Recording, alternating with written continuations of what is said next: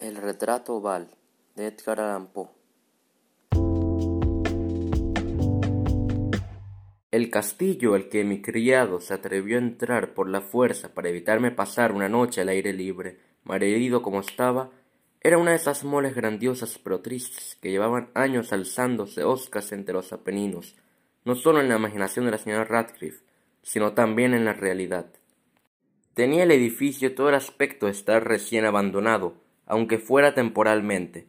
Nosotros nos instalamos en uno de los aposentos más pequeños y menos suntuosos de una apartada torre del castillo. Los adornos de la estancia eran lujosos, pero deslucidos y viejos. Las paredes estaban cubiertas de tapices y engalanadas con numerosos y variados trofeos heráldicos, y una insólita cantidad de vivaces pinturas modernas con grandes marcos de arabescos dorados.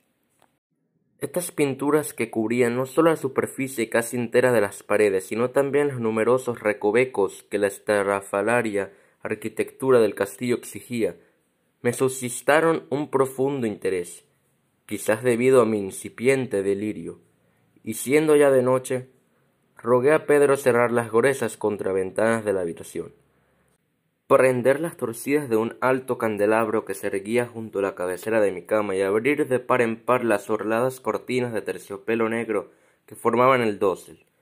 Con todo eso quería entregarme sino al sueño, sino al menos a la contemplación intermitente de estos cuadros y al estudio de un pequeño volumen hallado sobre la almohada y que contenía una crítica y una descriptiva de los lienzos.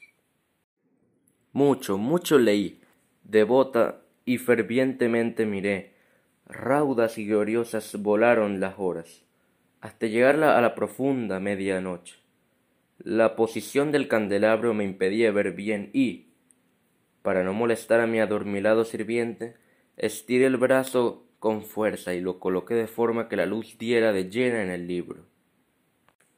Pero este hecho produjo en efecto del todo inesperado. Los fulgores de las numerosas velas, pues había muchas, cayeron sobre un recoveco de la habitación antes oscurecido por la sombra de una de las columnas del dosel.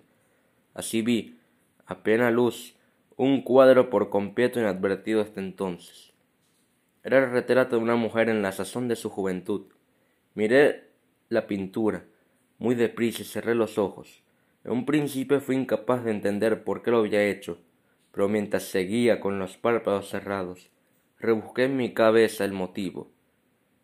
Había sido un movimiento impulsivo a fin de ganar tiempo para pensar, para asegurarme de que la vista no me engañaba, para calmar y atemperar mi fantasía antes de una contemplación más serena y certera. Instantes después volví a mirar fijamente el cuadro. Ya no podía ni quería dudar de que estaba viendo bien, pues el primer destello de las velas sobre el lienzo pareció disipar el sopor aturdido que me trastornaba los sentidos espabilándome con el susto.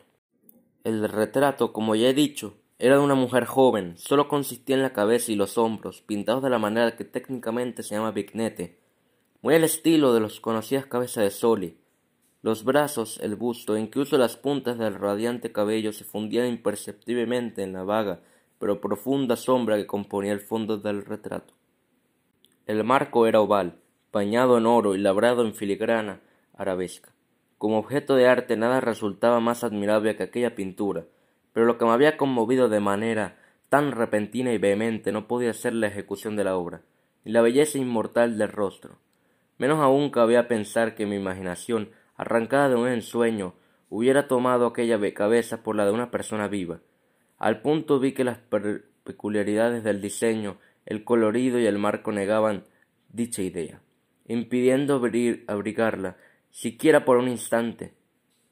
Pensando atentamente en todo eso, permanecí quizás una hora. Me dio recostado en la cama, con los ojos clavados en el retrato. Al fin, dueño del genuino secreto de su efecto, me requiné sobre el lecho. Había descubierto que el verdadero hechizo del cuadro era la absoluta naturalidad de su expresión, que si al principio me asombró, Después me desconcertó, cautivó y espantó. Con el más profundo y irreverente asombro dejé el candelabro en el lugar donde estaba antes. Una vez fuera de mi vista el motivo de tan profunda agitación, buscó ansioso el tomo que trataba de las pinturas y sus historias, pasando páginas hasta llegar al número que designaba el retrato oval. Leí allí las tenues y pintorescas palabras que siguen. Era una doncella de beldad sin par, tan hermosa como rebosante de alegría. Más asiaga fue la hora en que vio, amó y casó con el pintor. Él, apasionado, estudioso y austero, tenía ya una novia en el arte. Ella, joven de beldad sin par, tan hermosa como rebosante de alegría, ella, toda luz y sonrisas, vivaz como un, como un cervatillo. Ella sabía amar y disfrutar de todo, odiaba tan solo al arte, que era su rival, temía tan solo a la paleta, los pinceles y los útiles funestos que le ocultaban el rostro de su amor. Tal era que tembló la dama al oír al pintor manifestar su deseo de pintarla. Mas la joven esposa era discreta y obediente, y semana tras semana posó sumisa en el alto y oscuro aposento de la torre, donde sólo una tenue luz bañaba desde arriba el pálido lienzo. Entretanto, él, el pintor, se gloriaba de su trabajo, que avanzaba de hora en hora y de día en día. Era un hombre ferviente, bravo, exaltado, dado a perderse en ensoñaciones sin advertir que la luz mortecina de aquella torre solitaria marchitaba la luz y el ánimo de su esposa, a quien todos veían consumirse, menos él. Mas ella reía, sonreía, sin queja alguna, viendo al pintor que gozaba de gran renombre, disfrutar con fervor y ansía de su quehacer ufanado día y noche en representar a la mujer que tanto le amaba, aun cuando cada día estaba más débil y abatida. Y es cierto, y cierto es que quienes vieran el retrato alababan en voz baja el parecido como la gran maravilla, y una prueba no tanto del talento del pintor como de su profundo amor por aquella a quien representaba de manera tan incomparable.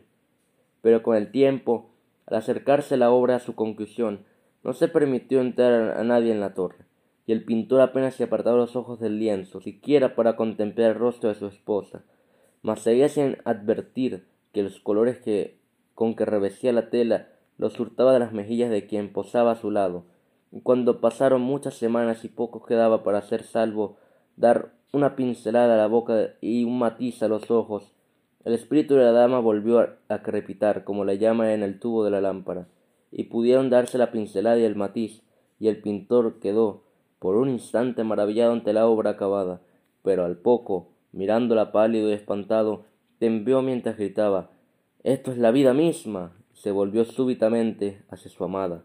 Estaba muerta.